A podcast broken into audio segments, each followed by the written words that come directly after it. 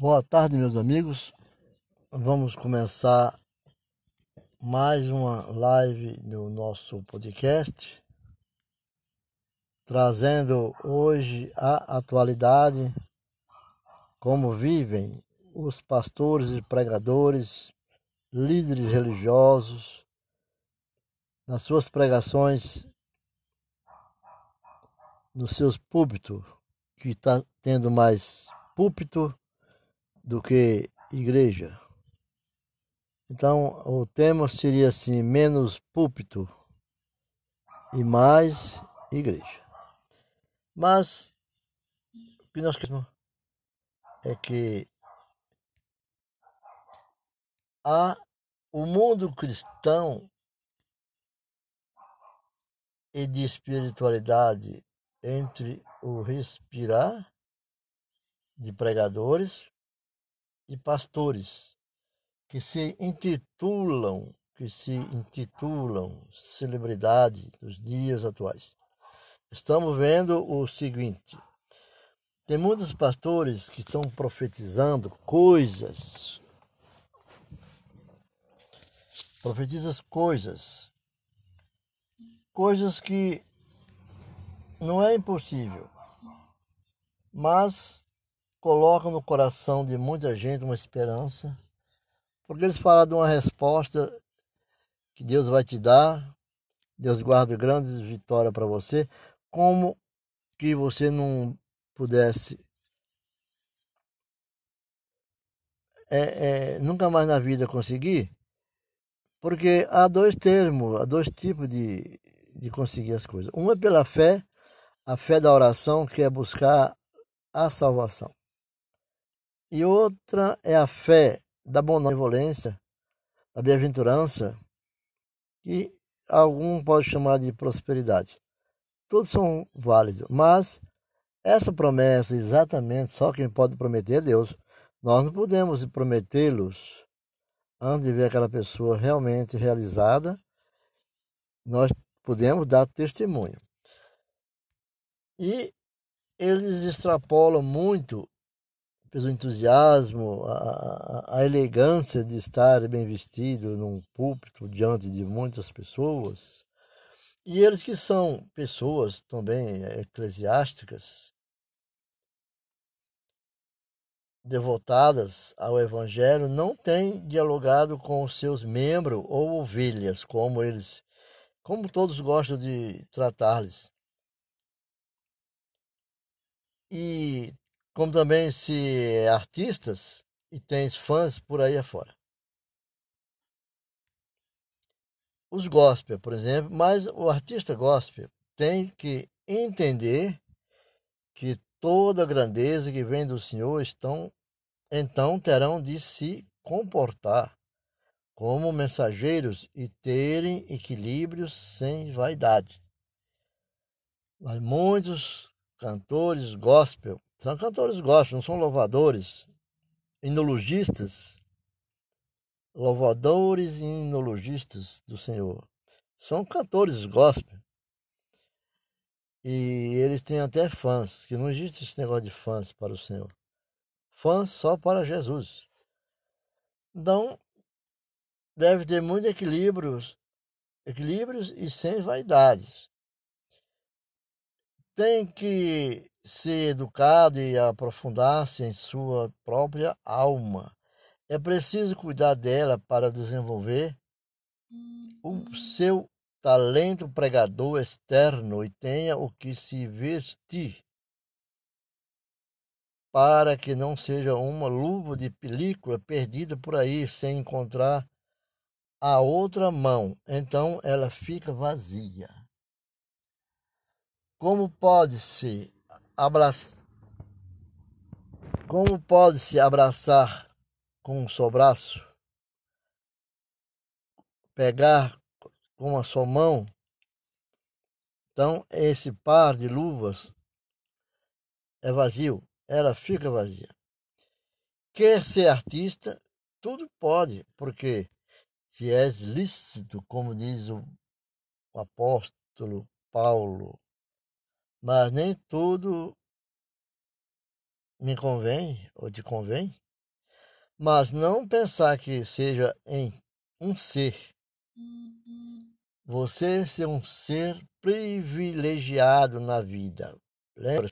Apóstolo Paulo diz que eu não me vanglorio de, de nada, de, de nada que a mim acontece. Porque toda glória é para o Senhor Jesus.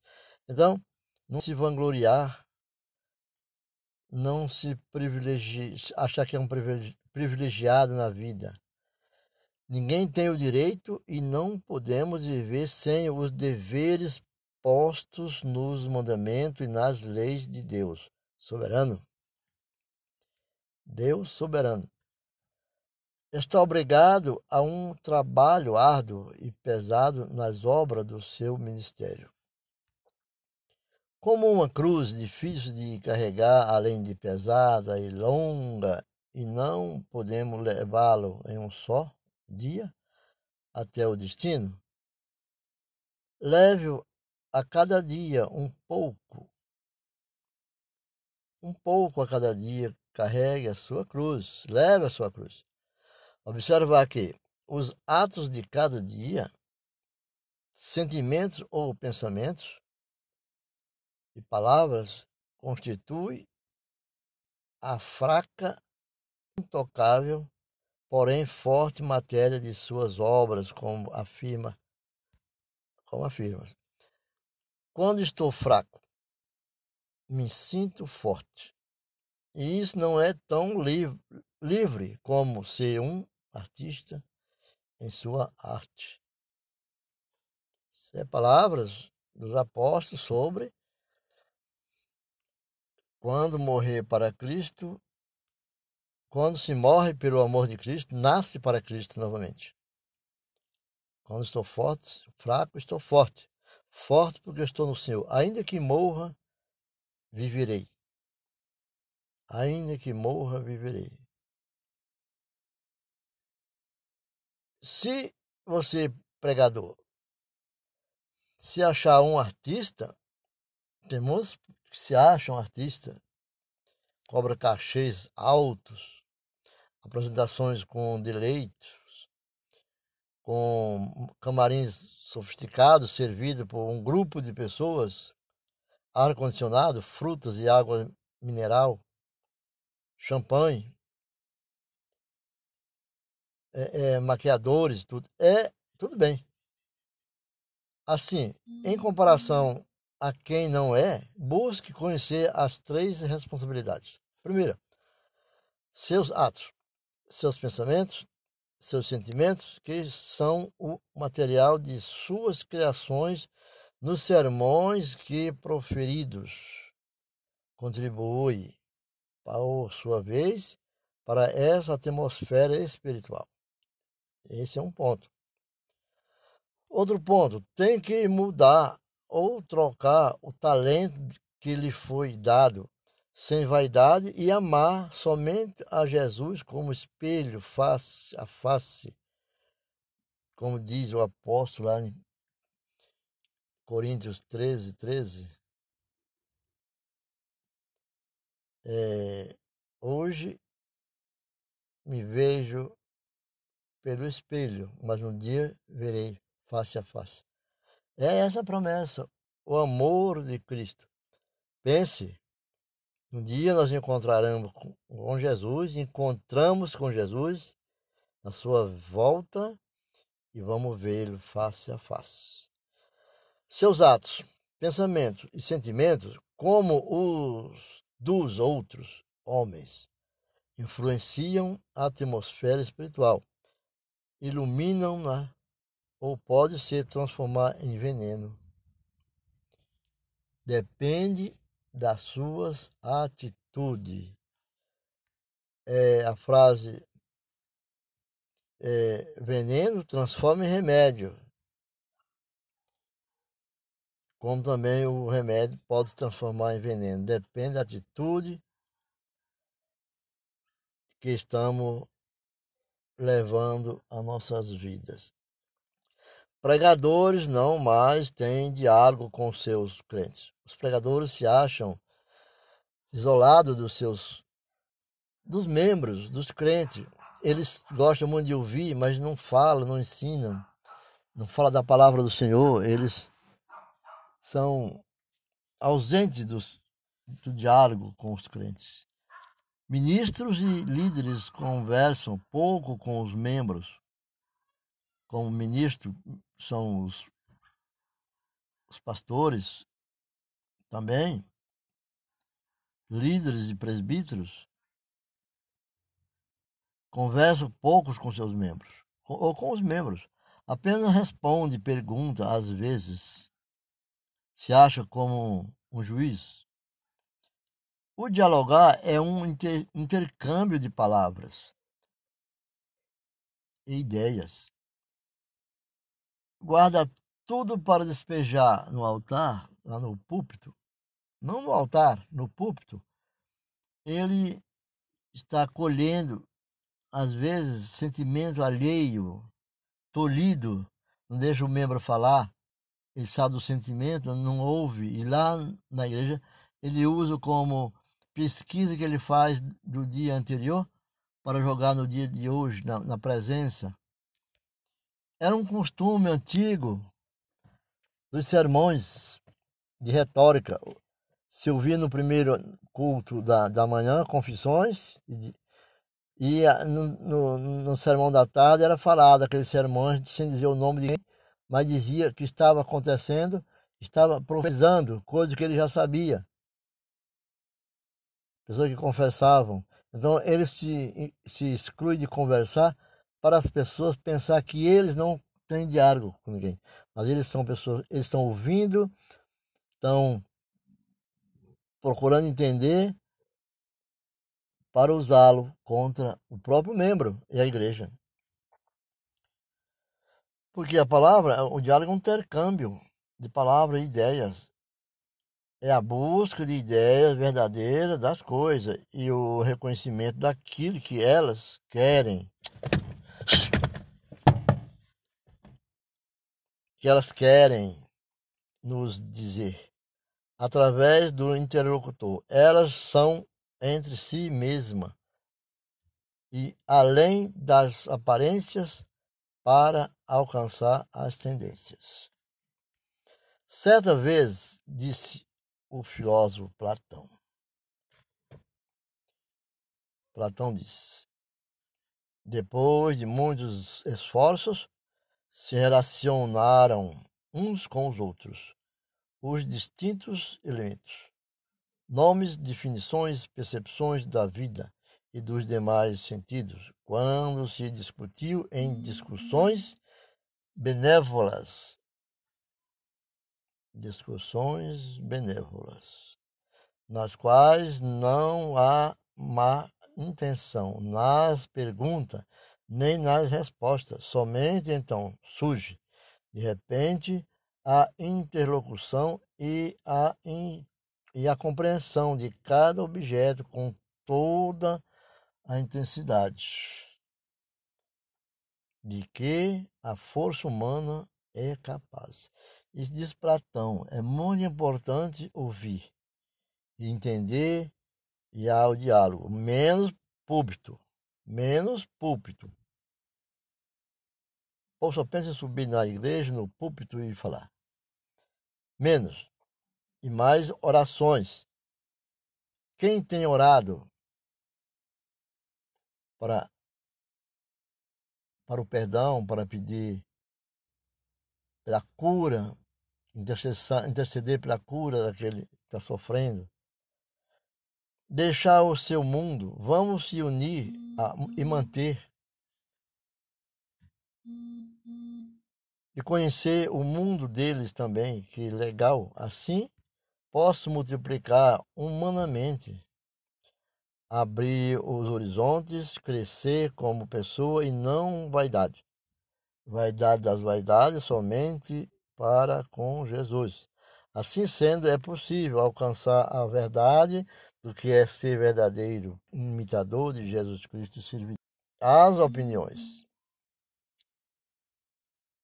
às vezes não funcionam. Prefere agir por conta própria, alegando que a ele foi-lhe ordenado essas palavras. Ele diz: Deus ordenou que eu falasse as palavras. No livro de Lucas tem um capítulo que fala muito de ajuda. E essas ajudas vinham de mulheres como Débora, Susana e Cusa.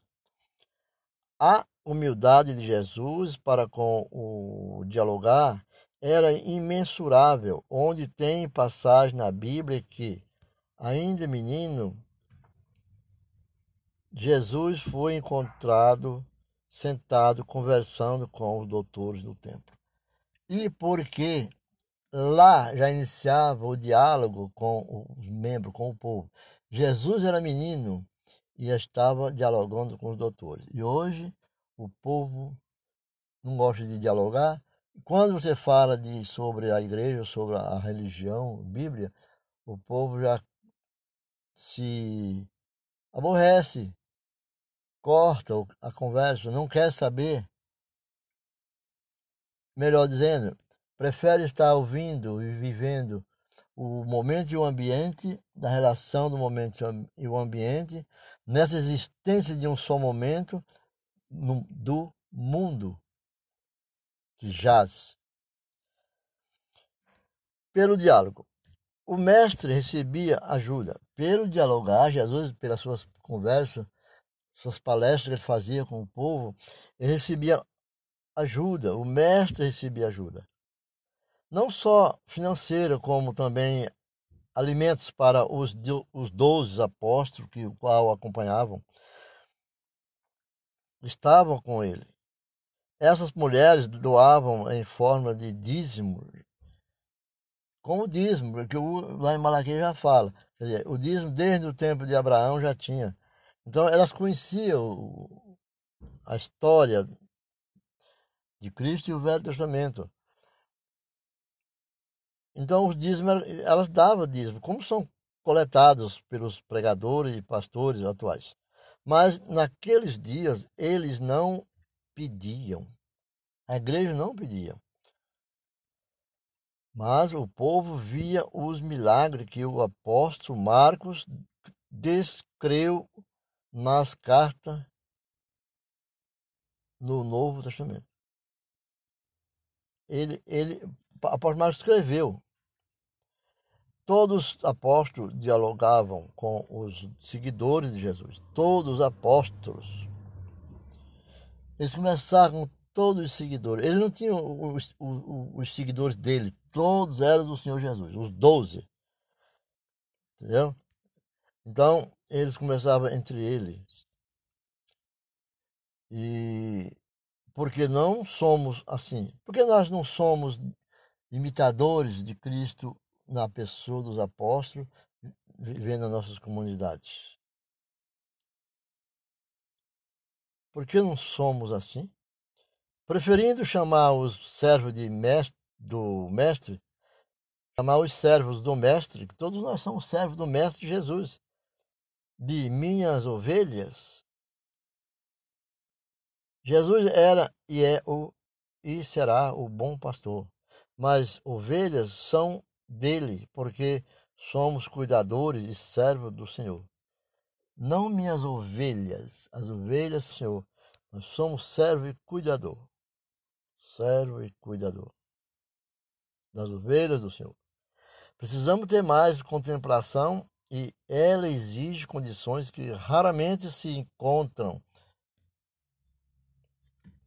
encontram em nosso mundo atual porque vem do alto divinal. Nele habitualmente se encontra o mundo entre uma vida ativa e desproporção. A contemplativa sofremos de um ativismo selvagem onde não deveria existir esse lado desagradável para com o Senhor, que nos impede de contemplar a realidade que transparece na vida em cada instante momentâneo da nossa existência aqui nesse mundo. Precisamos de calma, atenção e desapego. Não são preciso argumentar nem refletir. Não. E nem mesmo dialogar ou replicar. Contemplar é se abrir para a realidade que vivemos e desejamos. Fizermos uma única com ela e abandonar a ela, deixando de lado todo o ego, egocentrismo da, do indivíduo, aquilo que nós temos. Seres humanos é muito egocêntrico, pensa muito nele. Seu ego é o maior de tudo. Se acham. Somos feitos a maior grandeza de Deus. Deus disse, imagem e semelhança dele. Viemos de Deus para contemplar a beleza, a natureza e a unidade, o bem e a ordem da natureza relacionada com a harmonia de todas as coisas, inteligência espiritual que vem a sabedoria para compreender e contemplar os ministérios de Deus. Os ministérios de Deus são dados àquele que busca servir ao Senhor, não aquele que só busca no Senhor, tirar do Senhor, receber do Senhor dar, dar a luta, seu trabalho, cuidar das suas ovelhas, que as ovelhas, a palavra ovelhas, só se aplica às ovelhas do bom pastor. Nós, pastores, não temos ovelhas, somos servos e cuidadores. Cuidadores e temos que dialogar uma por uma, respeitando mutuamente nesse mundo de existências momentâneas que não sabemos qual é a hora que vão ser chamados. Essa existência de mundos momentâneos que já passaram nas nossas vidas, Jesus virá recolher esse mundo momentâneo nas nossas vidas. Fique com Deus e até a próxima.